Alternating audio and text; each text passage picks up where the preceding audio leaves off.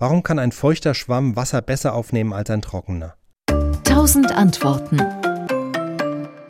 Ein Schwamm oder ein Lappen kann ja überhaupt nur deshalb Wasser aufnehmen, weil sich zwischen den Fasern im Gewebe lauter kleine Hohlräume befinden, in die Wasser eindringen kann.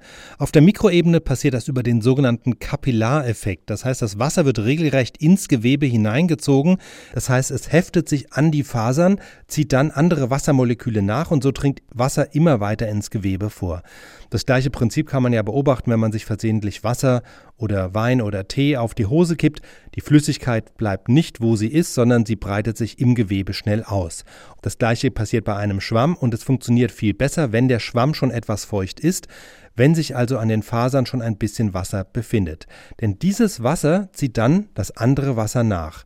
Der Grund ist, dass ein Wassermolekül sich an ein zweites Wassermolekül viel leichter heftet als an irgendwelche anderen Substanzen und deshalb fällt es Wassermolekülen leichter in einen ohnehin schon feuchten Lappen einzudringen als in einen trockenen.